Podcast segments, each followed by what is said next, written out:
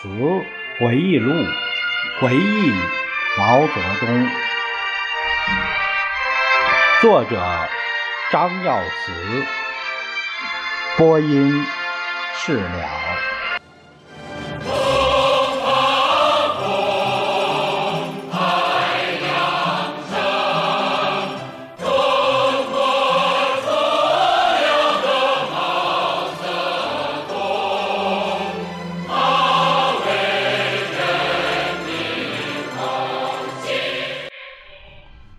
第二章第二节，二月提纲收发内情。上海会议后，毛主席又来到杭州。一九六六年一月，毛主席由杭州来到武汉，住在东湖宾馆。二月八日，彭真、陆定一、许立群等同志来武汉向毛主席汇报二月提纲的内容。当时，毛主席问了一些情况。没有说不要发表。二月十二日，二月提纲下发了这个文件，我看过一遍，后来不知为啥又收回去了。以后才知道这个文件是彭真同志批发的。康生心里非常不舒服，他说：“这个文件没有给我看。”很快，康生把这件事情告到毛主席这里来了。康生。要开会批彭真同志，他的想法是先避开彭真，开个预备会议，统一一个口径，然后正式开会批彭真。但会前没有给毛主席商量好。四月的一天，毛主席要徐业夫秘书通知开会，他除了通知刘少奇、邓小平、康生外，也把彭真。通知到了，两次会变成了一次会，这样在会议上当面锣对面鼓，该怎么批呢？康生在会上一本正经地说：“我反对二月提纲，二月提纲发出前没有给我看，我不知道。文件发了以后我才见到，这是彭真批发的。”康生是一个精于权术的人。二月提纲是二月十二日印发全党。康生看到势头不对，便见风使舵，进行反戈，极力攻击彭真，说二月提纲是彻头彻尾的修正主义文件。彭真同志说。文件经过会议讨论修改后，宋康生看了才批发的，怎么没有给他看呢？会议开了半天，就围绕看没有看而争论。毛主席说：“把二月提纲收回来。”这样会议结束了。参加会议的同志陆续走了出来。我站在大厅门口，康生冲着我阴阳怪气儿、没头没脑的说。张耀慈今年多大了？我说我五十岁。显然康生感觉我是在装傻，于是没好气的说：“你不聪明啊！”我顶了他一句：“我就是不聪明。”后来康生把汪东兴同志叫去了，问道：“今天开会，张耀慈怎么把彭真搞来了？”汪东兴说：“这不能怪他。”通知开会管文件是秘书徐业夫的事儿，张耀慈是管主席的安全，这有明确的分工啊。第二天，汪东兴把这个情况给我讲了，我感到这件事有必要给主席说明一下。当我给主席讲清楚事情的原委后，主席没有批评我，他说：“没有关系，让彭真来听一听也好嘛。”这件事情就这样过去了。六月，毛主席决定去长沙。第三小节说到是传说中的西方山洞，在韶山西面有三座山峰，南面是龙头山，北面是黄峰山，西面是牛形山。滴水洞就环抱其间。它占地约有五平方公里，只有一条公路蜿蜒而至，它的豁口是韶山水库，深幽清雅，三面树林挺立，杜鹃火红，有两山陡立。过去原有一桥，桥下是一小溪，桥头边有一个山洞，即使是天干大旱，洞中仍滴水不断，回声悠扬。其韵如琴，这就是滴水洞。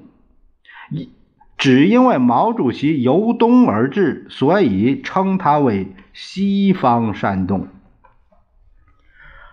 毛泽东的祖祖辈辈都在这里辛勤的劳作，当地人很迷信风水。毛主席的祖父也是很信这个东西的。有一次，毛主席讲。我的老祖宗就住在滴水洞旁的虎歇坪。为了选择这个地方，请风水先生补了十一天时间。毛主席还讲，为什么又搬到上武场来了呢？也就是现在的毛泽东故居。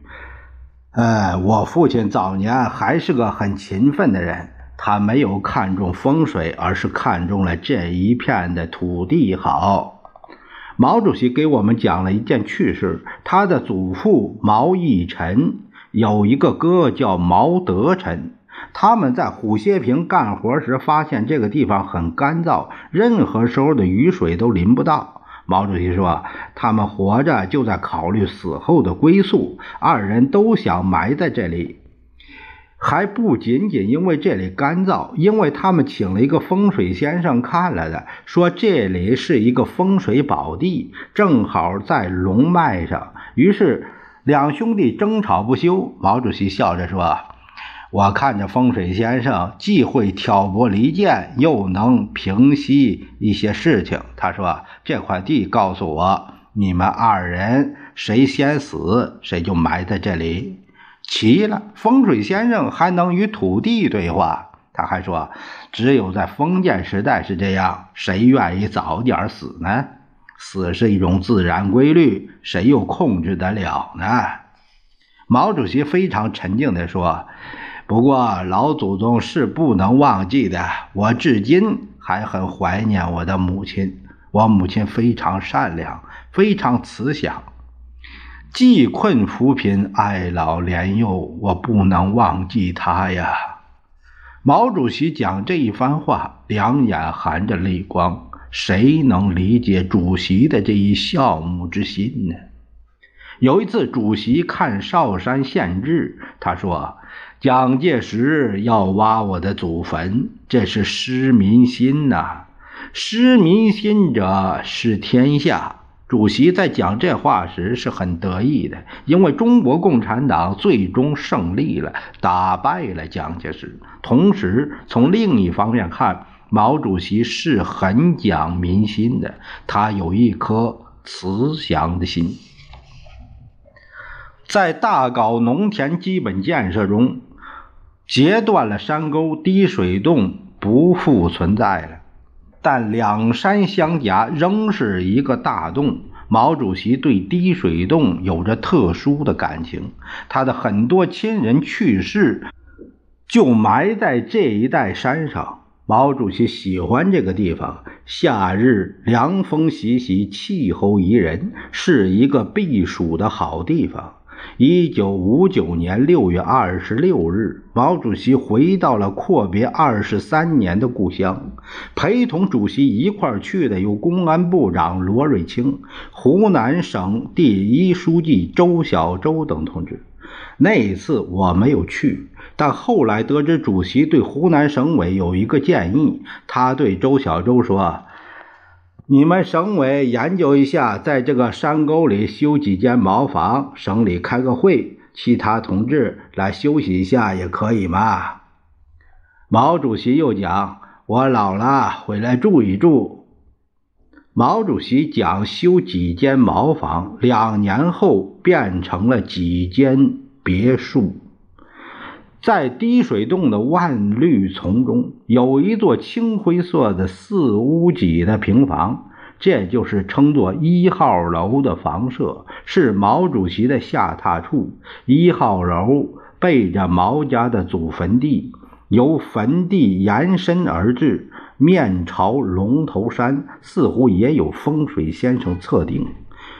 房屋依山而建，房内的会议厅还有两套住房。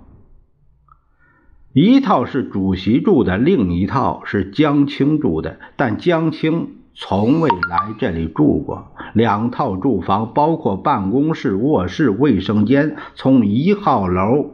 通过二号楼的回廊有数间偏房，为卫士、服务员所居住。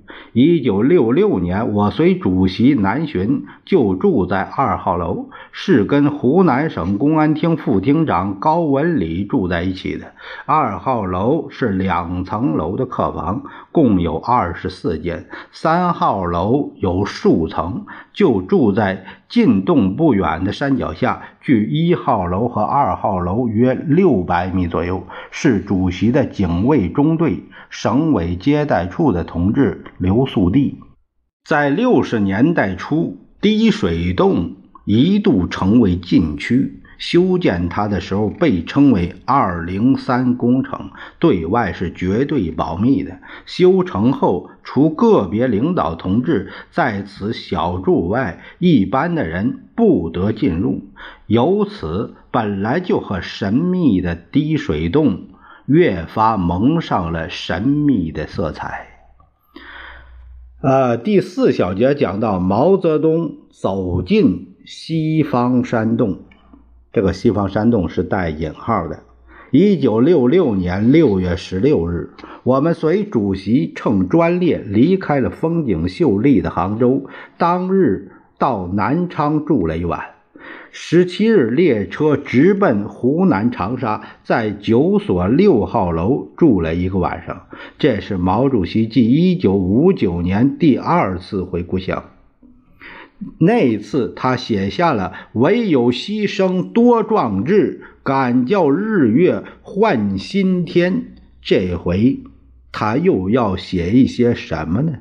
我们揣摩不透，但是可以看出，主席是有心事的。当然，如果从表面上看，主席是要避一避这闹哄哄的世界。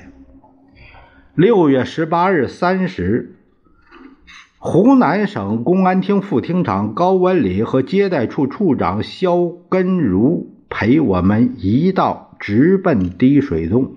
主席坐一辆吉姆车上，我同高文礼坐在前位车上，走在主席的前面。主席的一前一后均有轿车，一辆大客车尾随在后，那里面装的是随行的警卫人员。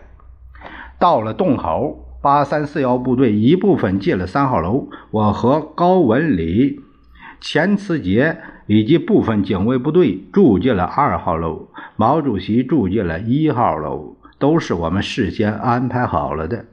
毛主席下了车，沿着一号楼边走边看，抬手望望葱绿的群山，他高兴地说：“这个洞子天生一半，人工一半，怕是花了不少钱呐。”既然修了，就要管理好它，不要破坏了。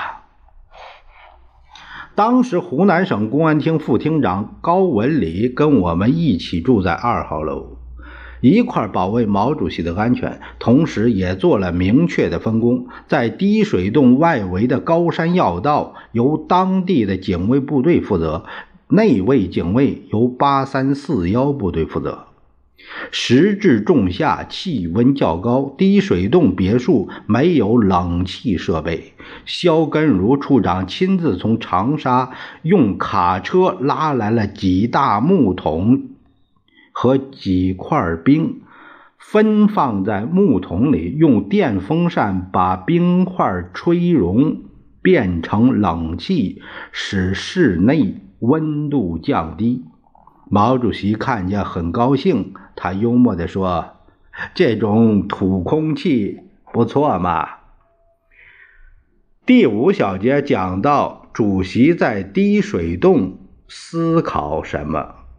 在滴水洞里，我没有看见他写下什么东西，其他工作人员也都没有见到。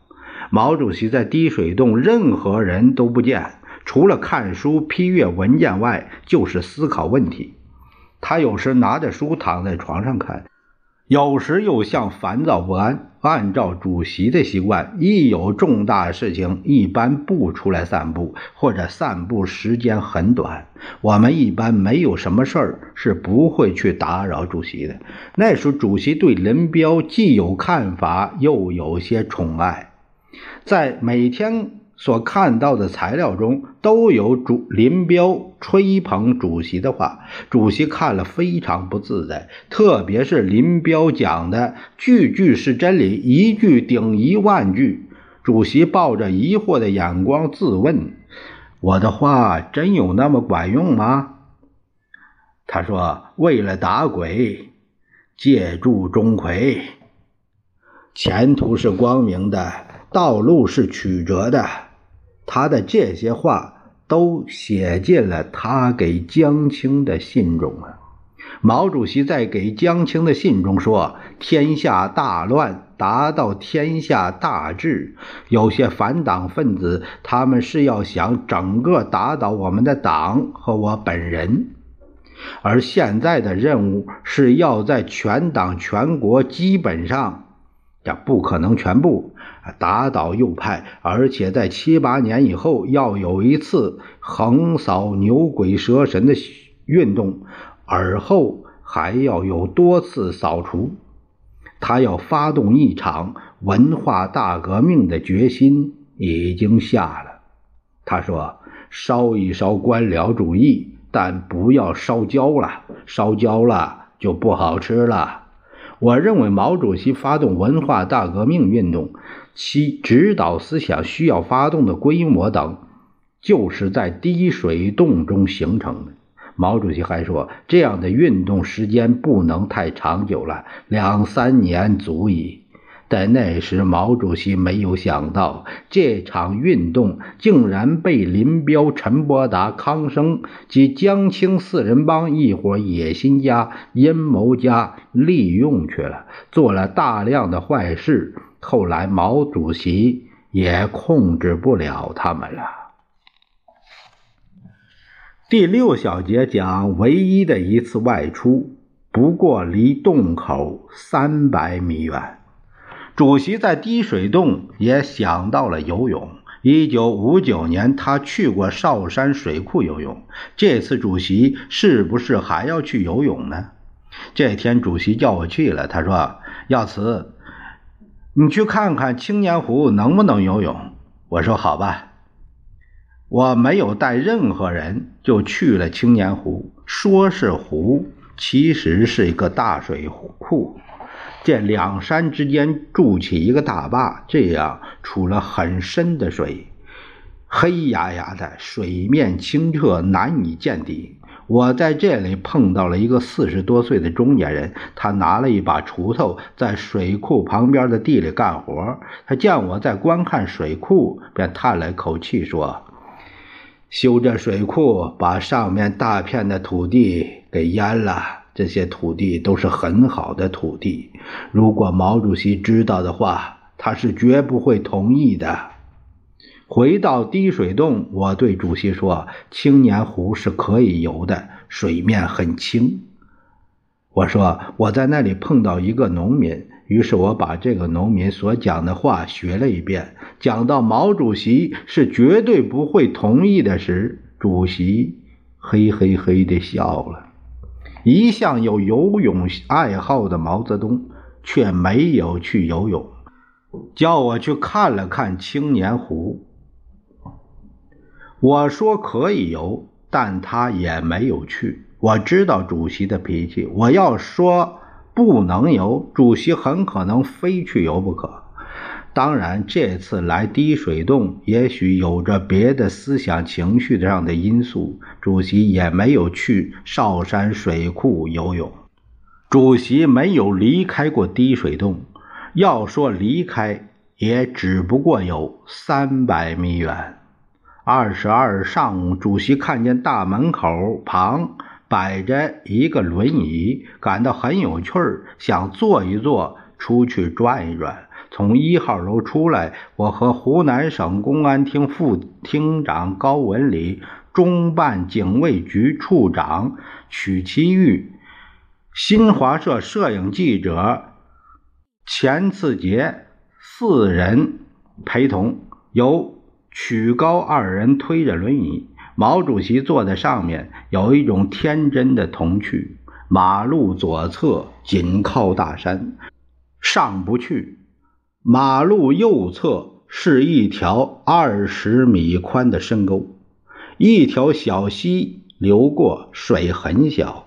再往右仍是大山，大雨滂沱时，山洪直泻而下，汇入这条小溪，轰轰作响，直往韶山奔去。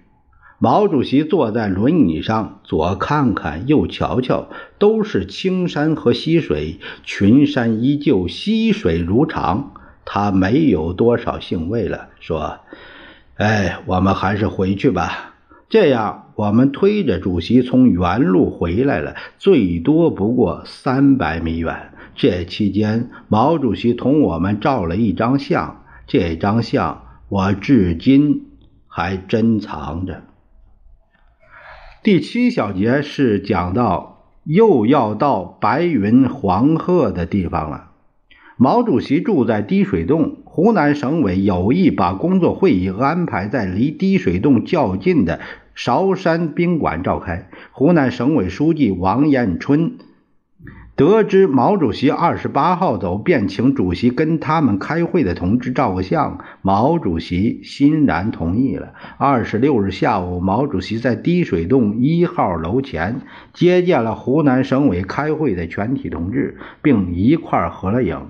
工作人员向我提出，我们大家都想和毛主席照个相。我对他们讲：“你们等着，我向主席说说。”当我向主席提出大家的愿望时，主席说：“好嘛。”二十八日上午，毛主席同省委接待处的工作人员照了相。这时，他对大家讲：“你们走吧。”说着，又进了一号楼，坐下来点上烟。服务员见主席又折了回来，便急忙给端上茶。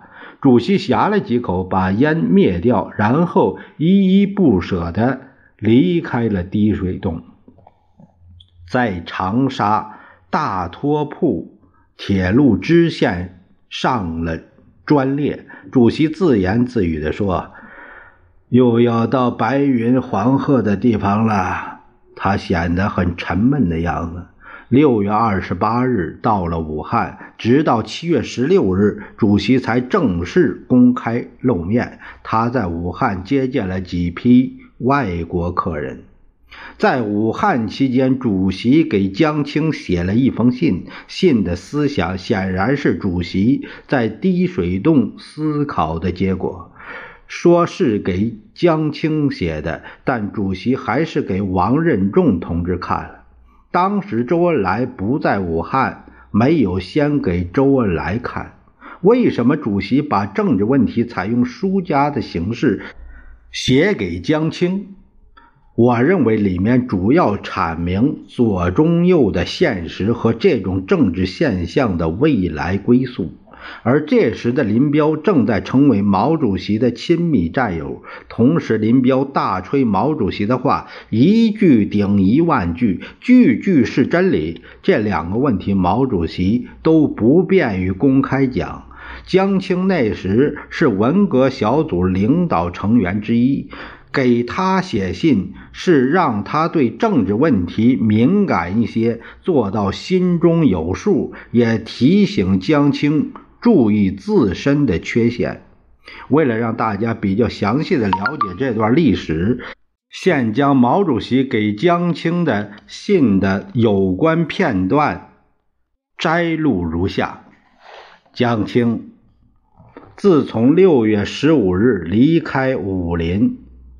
啊，意思武林指的是杭州。以后，在西方的一个山洞，也就是这个指的是滴水洞，在杭州的西面。主席由杭州过去的，所以说是在西方的一个山洞里住了十几天，消息不大灵通。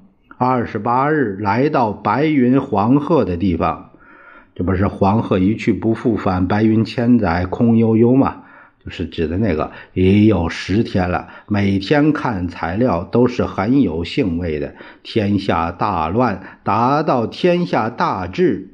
我的朋友的讲话，这个。呃，林彪五月十八日在政治局引用了古今中外大量的政变事实，要求全党高度警惕，并说毛主席的话句句是真理，一句顶一万句。当时主席看了很不舒服，历史就这么怪，强调警惕政变的人，到头来自己搞起政变来了。中央催着要发，我。准备同意发下去。他是专讲政变问题的，这个问题像他这样讲法，过去还没有过。他的一些提法，我总感觉不安。我历来不相信，我那几本小书，也也就是毛泽东选集，有那么大的神通。现在经他一吹，全党全国都吹起来了，真是王婆卖瓜，自卖自夸。我是被他们迫上梁山的，看来不同意他们不行了。在重大问题上，违心的同意别人，在我一生还是第一次。我是自信而又有些不自信。我少年时曾经说过。自信人生两百年，会当水击三千里，可见神气十足了。但我又不很自信，总觉得山中无老虎，猴子称大王，我就变成这样的大王了。但也不是折中主义，在我身上有些虎气是为主，也有些猴气是为次。我曾举了后汉人李固写给黄琼信中的那几句话：“恼恼者易折，皎皎者易污。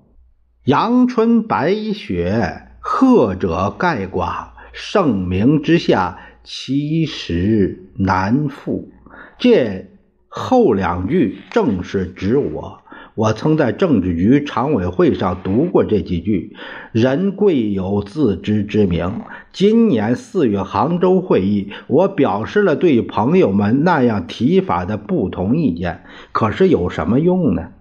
他到北京五月会议上还是那样讲，报刊上更加讲得很凶，简直吹得神乎其神。这样，我就只好上梁山了。我猜他们的本意为了打鬼，借助钟馗，我就在二十世纪六十年代当了共产党的钟馗了。事物总是要走向反面的，吹得越高，跌得越重。我是准备跌得粉碎的。我劝你也要注意这个问题，不要被胜利冲昏了头脑。经常想一想自己的弱点、缺点和错误。这个问题我同你讲过不知多少次，你还记得吧？四月在上海还讲过。中国如果发生反共的右派政变，我断定他们是不得安宁的，很可能是短命的。因为代表百分之九十以上的人民的利益，这一切革命者是不会容忍的。那是右派可能利用我的话得势于一时，左派则一定会利用我的一些话组织起来将右派打倒。这次文化大革命就是一次认真演习。这是一次全国性的演习，左派、右派和动摇不定的中间派都会得到各自的教训。结论是：前途是光明的，道路是曲折的。还是这两句老话：久不通信，一写就长。下次再谈。毛泽东。七月八日，毛主席的信写毕，叫秘书徐业夫抄了一份留存。原件寄给了江青。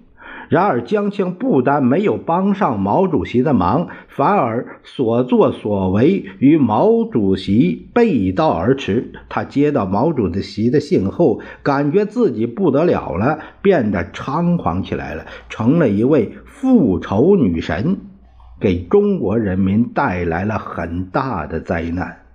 毛主席这封信，已不失为一部预言书。林彪出逃后，中央把这封信作为批林整风的会议文件下发，于是毛主席这封信便显得高瞻远瞩了。人们说，毛主席对林彪看得太透了。